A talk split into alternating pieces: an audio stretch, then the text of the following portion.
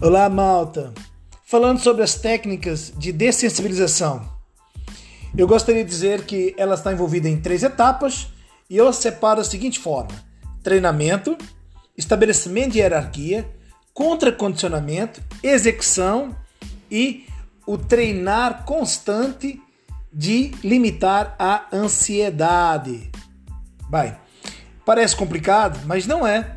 Por exemplo, treinamento. Inicialmente seria um relaxamento físico.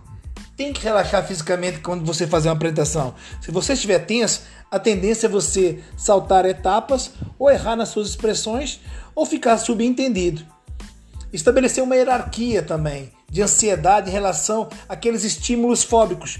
Por exemplo, tem momentos que você fica mais ansioso do que outros, você tem que colocar num padrão, padrão 1, padrão 2, padrão 3, para desenvolver um controle sobre aquilo que estimula a sua ansiedade.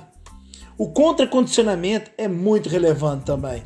Por quê? Você tem que entender aquilo que estimula a sua ansiedade, saber o momento que aquilo é estimulado e contrapor esse momento de forma crucial a poder reverter a situação. Muito simples também. Se você vê que ficar ansioso é quando vê aquele tanto de gente a falar à tua frente e você fica inibido a falar, o que, que deve fazer? Prestar atenção no que os outros estão falando ou prestar atenção em si?